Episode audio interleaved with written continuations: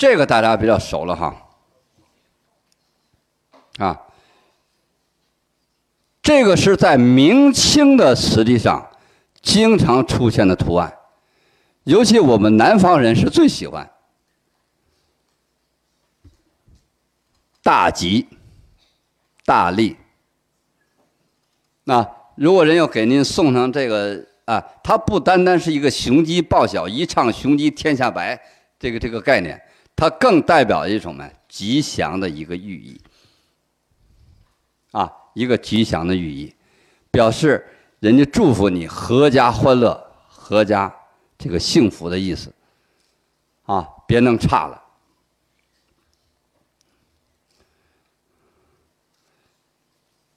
这个呢，大家见这个这个比较多，在我们广东地区，这个过去的豪宅。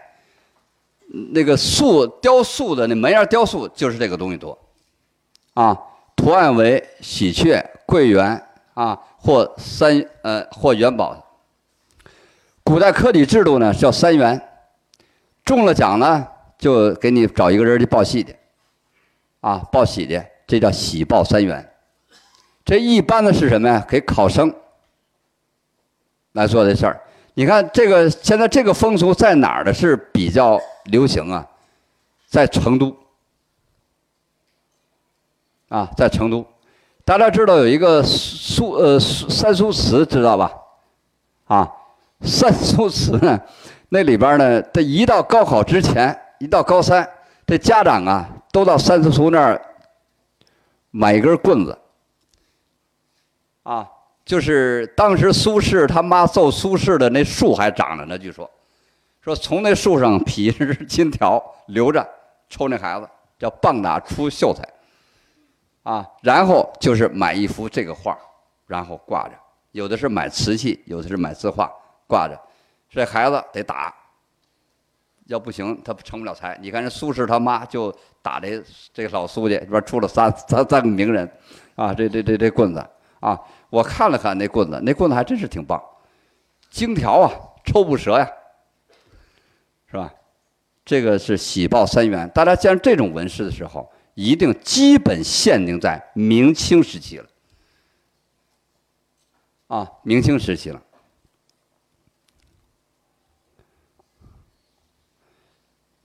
这个大家知道吧？你看咱们中华民族永远有这种事儿，己和庆两头插，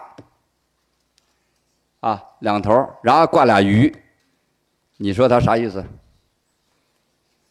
吉庆有余，对吧？你看中华民族一馆啊，吉庆有余，对吧？这个是非常厉害的，在明清时期，尤其清朝那三代皇上，经常给大臣和妃子们送瓶子。你要是不懂那个纹饰，可坏了。可能把皇上的恶意当成好意了，可能把皇上的好意当成恶意了。说不好丢官，弄不好那没命。所以他有些都是只可意会不能言传，让你怎么弄，是吧？你包括我们现在结婚给人送一石榴啊，盼着你这这这这，这咱们有中国人的这种含蓄特别绝，他不好意思讲，用东西来表达。那你是不是能读懂刚才我说的那个那喜从天降？那老爷子闹腾半年，天天翻腾，老觉着自个儿有事没交代，啊，这叫吉庆有余，啊，吉庆有余，就是咱们中国人的这种含蓄，是外国人是没法弄的，啊，是没法弄的，因为我们的文化是多元性文化，是吧？就我们一个字的意思，就多了去了。是吧？就我们的意思，这意思就意很多意思。只有我们中国人当时懂。怕一个人送礼，领导问他你什么意思？我没意思。你没意思是什么意思？我没有意思就是没意思。那你没有意思是啥意思？啊，就我们的意思就都没意思了，是吧？所以我们中国人的这这这这种含蓄的这种心理啊。我估计是只要我们这个民族存在，估计与日同辉，啊。好，大家再看燕子。燕子我们是非常熟悉的，也是我们家家都喜欢的、人人喜欢的一种吉祥的鸟。为什么鸟儿这个燕子是吉祥呢？大家看我们这个民族对于燕的理解，古人认为燕是祥禽。有武德，有信，有礼，有节，有智，有名。为什么有礼啊？燕行有序，即是知礼。隐喻君臣、父子、夫妻，也就是所谓我们的“君为臣纲，父为子纲，夫为妻纲”。大家看大雁走，永远是人字形，有一个头雁领着。后边那个大雁排成人字形，对吧？但是这种队形是非常好的一种团队作战的这个队形，为什么呢？大雁按照这个路子走，它每个燕子只用三分之一的体力，借助团队力量可以走。其实这里边最累的是谁啊？头雁，因为头雁顶的寒流是最大的。只要这队排好以后，在飞行过程当中，绝对没有一个燕子跑头了去，绝对不会。所以它视为有礼，啊，有序，就隐喻这个君臣、父子和夫妻之道。我们现在这三道大概都有点乱了，咱君臣没做过，但是父子和夫妻基本都乱了，就我感受哈，现在基本都是孩子指挥爹。嗯，大家别乐，我也一样。谁要能保证在咱们不开玩笑，我也今年奔六十快去了，啊，五十多。谁说能做儿子主？你们我真服你们。咱们下我请你吃饭，啊，那真邪了啊！再一个，现在家里边基本上都是都怕媳妇生气，很少怕老公生气的，啊，这是夫妻之道。啊，不是开这玩笑了啊！信，秋夕春归，往返有时，视为守信。大雁南归，大雁北去，按照这个时辰来的，他认为是很守信的。那么做人呢，也是如此，啊，也是如此，就是你守时守信。所以，当这个词句当中出现这个时候，你要考虑到对方的寓意和我们的一个寓意在。节，燕厮守终生，固定伴侣，即使丧偶也不再配对，甚至还有殉情的，视为节。那这个我们就不多论了。好，再看志。怎么叫智呢？衔芦闭角，以为智。衔芦是怎么回事啊？这个燕子在南飞过程当中，它要飞越几千公里，非常远，他也累啊。怎么办呢？他嘴啊都叼着一小节芦苇。他累的时候，如果赶上江面，就用这芦苇作为咱们那横木似的。他在上面站着歇会儿，闭脚是弓箭那个弦，灯一拉，他以为你射他了，他只要你底下有那声，他立刻避开，以为智啊。所以古人对这个动物研究的是比较透。再说明，燕上明明通明，所以。又列为状元，一名一甲，一甲一名，啊，就这么来的，啊，这么来的。这是燕子，你看我们中国人就一个燕子，就搞得多复杂，是吧？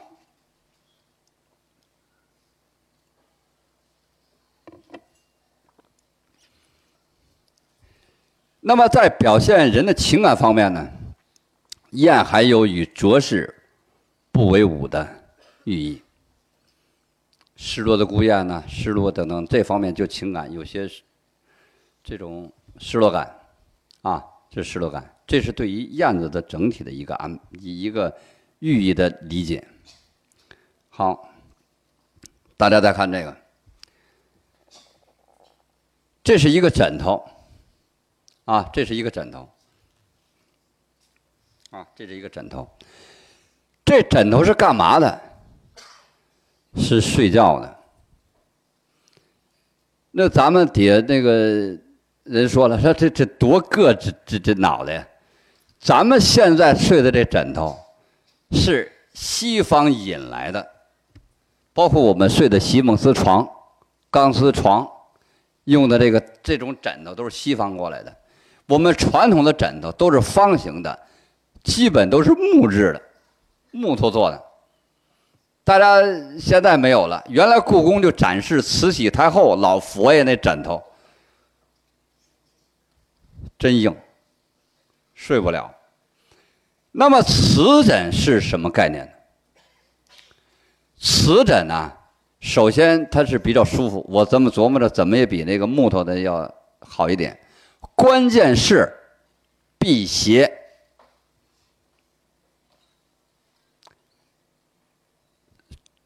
瓷枕另外一个名称叫醒目枕。怎么叫醒目枕呢？就像我这个年龄，实际上就应该睡这枕头。我睡了两天，实在无法坚持，我还是放弃了。怎么叫醒目枕呢？就是刚得了老花眼，这睡这枕头能睡回来。啊，我大家看见我看有眼有点区分，因为我没有戴眼镜有点老花眼，啊，叫醒目枕。它更是辟邪的一种信条，从哪儿来的呀？从唐史韦后传。韦后有一韦太后，她妹妹经常晚上做噩梦，啊，一会儿梦了神了，一会儿梦了鬼了，一会儿梦了这个揪她皮来了，一会儿吓得够呛。怎么办呢？有个道士给他做了一枕头，是豹形的，就是这个这个枕头啊，上面画着豹子。哎，结果这一睡醒了，没有这个妖魔鬼怪了，所以从那儿开始就普及了。啊，这个画老虎防着什么？画狮子防着什么？画豹子画着什么？等等等等一系列，这枕头就来了，一下就普及开了。所以瓷枕也是非常非常在中国文化当中也是一个非常主要的一个项枕头啊。对吧？大家有没有试一下是这枕头？现在在北京，我见着有现在睡玉枕的了，就是那玉拿玉做的枕头，啊，我说这玩意儿也也是硌得很。哎，但是它确实是这么一个讲究。咱们中国人也把很多很多的一个文化都移植到对枕头当中的，包括有的那个父母对于远行的儿女送一枕头，上面写着话。啊，你要重中少雨，无事早回。啊，就是嘱咐那孩子，对吧？还要送情人的，把很多期盼的话写在这个枕头上，因为枕头老得睡啊。那你一睡，不是看见了吗？这字儿了吗？啊，他是这意思。再一个，大家看看这个枕头上面的纹饰，枕面上是兰草，看兰草了吗？兰草在中国文人的笔下是大受讴歌的，因为兰花生于幽静之处，兰花、菊花生于幽静之处，不以有没有人欣赏它而失去它自身的芳香，这是古代文人说的，是吧？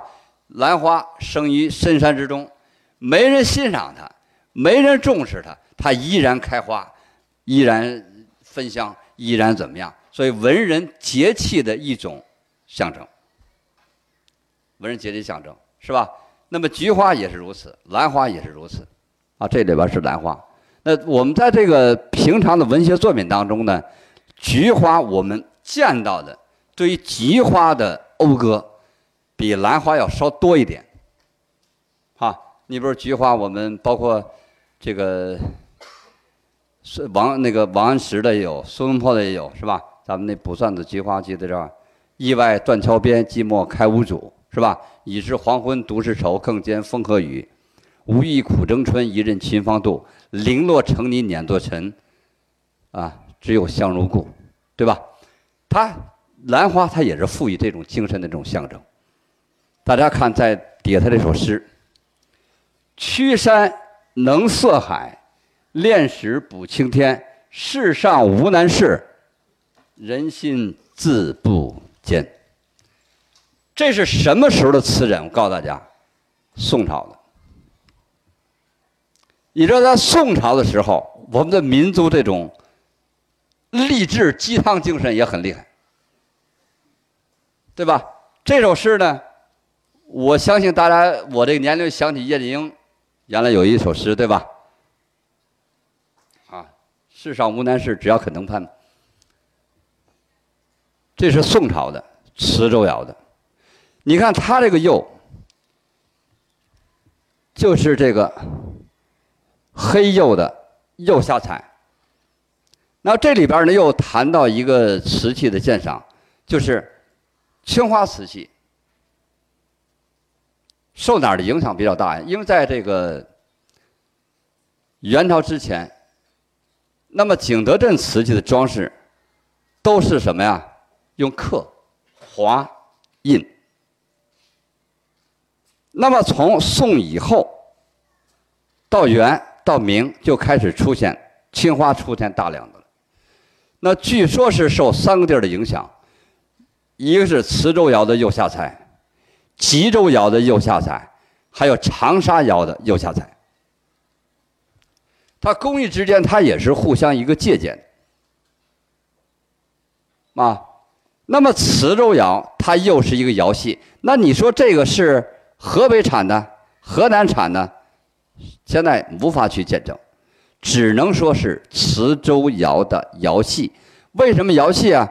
因为它这种白地儿、黑彩，就是这个窑系的特点。那所以我们就把它归类窑系。那么再看它的加工，那四片儿是拍用泥，就用那个咱们说的最次的那种布，包着泥拍成片儿。以后粘接而成，这就是它的工艺。啊，这就是粘成的，就这个这这个是相系相成的，就是相接而成，它可不是拉坯的，啊。再说一个，咱们在咱们中国这个用那辘轳拉坯的那个技术，是中华民族独有的。甭管是日本、是英国、是在西方最早的德国的麦森瓷器。它都是模铸，但是我们要跟人家学什么呢？是学习人家的档案管理。德国的麦森瓷器，现在你可以在那产地买到第一件麦森瓷器出来的那个模具。你说我就要那第一只那个瓶子生产的模具，那给你说贵呗。但我们就没有历史记载，我们全是。咱们这个民族就是一个，有时候就感叹哈，你看我们做饭酱油少许，哈哈哈，哈，是吧？都是几乎差不多，大概大概其大约，啊，基本我们这个词儿都比较多。但西方国家就是比较严谨，我们很多的资料实际上都是从西方反馈回来的，就是人家的记载哦，原来这有记载我们国家那个给我们用一下，它好多都是这这这样来的。啊，都是这样来的，所以我们在做现在的时候呢，要学习人家的档案问题。好，我们再看这个，还有一块枕头，跟大家一分享。朝为朝为田舍郎，暮登天子堂。将相本无种，男儿何自强？这扣到李连杰那儿去了哈。你看看，对于这个励志鸡汤是很厉害，对吧？这也是宋朝人来讲的，啊，宋朝讲的，实际上还是读书。那我们中国刚才谈那个这励志的技术是太高了，是吧？你看，我们原来从宋朝开始重视文人，啊，我们到现在还在，尤其南方和山东地区，受这个影响最大。啊，在家里边得出读书人呀，啊，那那句话怎么说的？是唯有读书高，那个怎么说来着？对，天子重文豪，文章教尔曹，万般皆下品，唯有读书高。是吧？书中自有黄金屋，书中自有颜如玉。你想要什么就读书吧，啊，当然 这个不能说错，啊，不能说错，但这段这个情感呢，是当时历史产生的这种情感。我们去评判古人，一定不能用我们现在的是非标准去判断那时候古人的是非标准。我不知道这句话大家是不是认同？对吧？你比如岳飞，明明知道回去准死，那还回去受死去。呃，跟我们现在说傻呀，跑啊！啊，以岳飞那两下子，那跑是没问题了，但是那就不是他了，那就不是他了，他就他必须得是那样，才是那个样子，因为当时那种教育就是那种教育。君叫臣死，臣得死；父叫子亡，子得亡，对吧？你就得这样。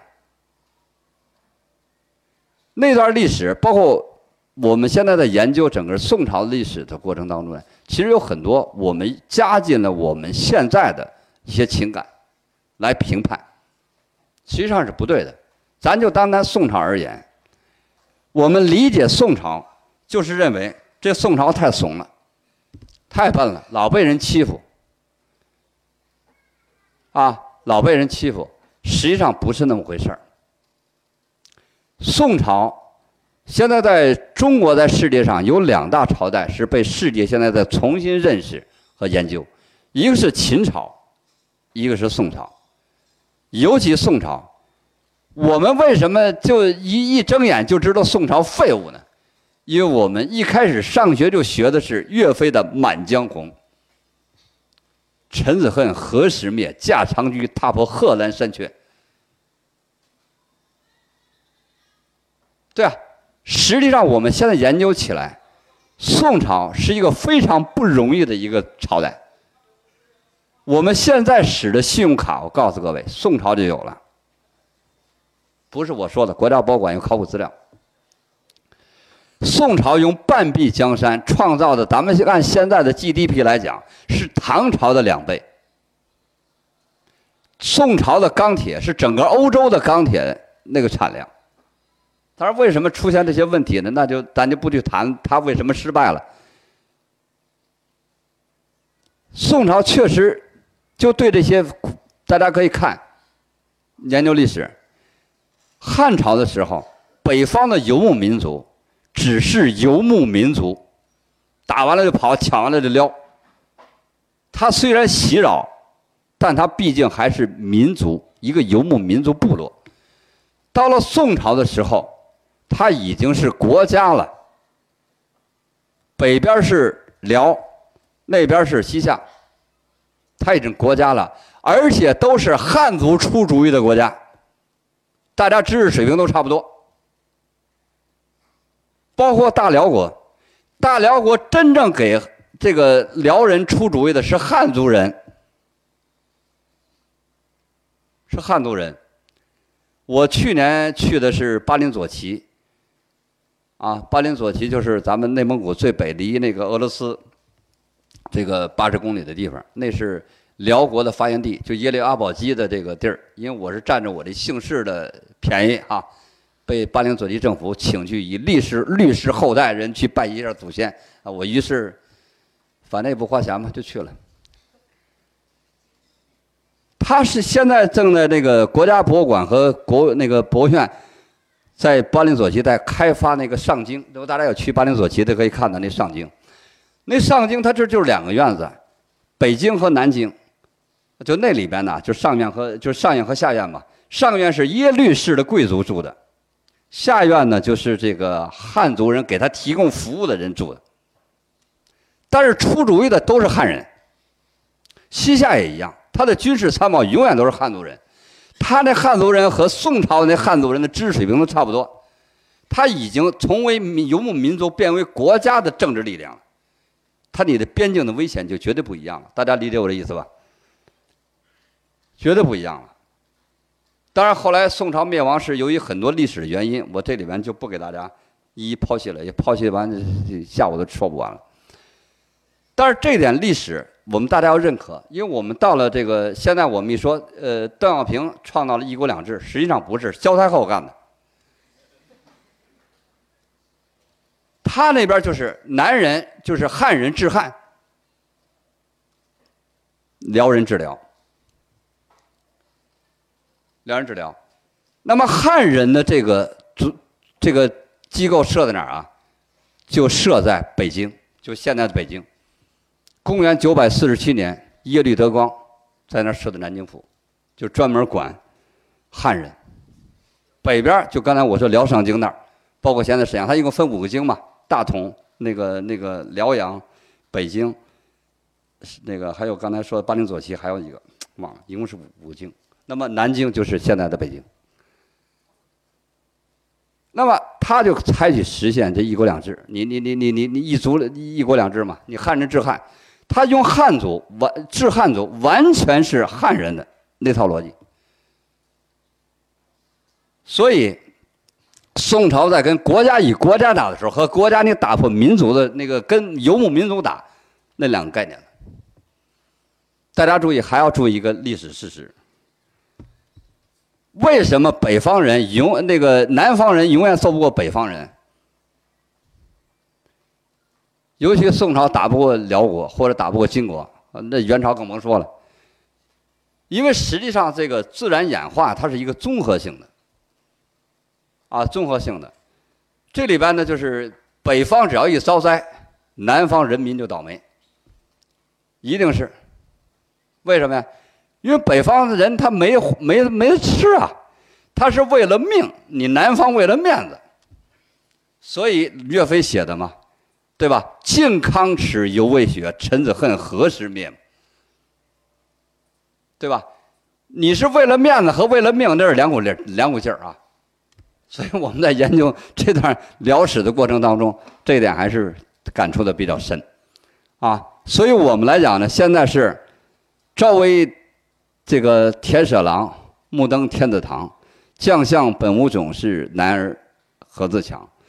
那么我们现在国家呢，已经到了民族这个复兴的最伟大的时候，也是实现中华这个中国梦的最伟大的时候。所以我们希望我们在座的男士们哈，我们也得将相本无种，男儿当自强。传承和发扬我们的民族文化，对于我们民族的未来将大有裨处。所以，收藏和鉴赏古瓷呢，是高雅的一个艺术享受。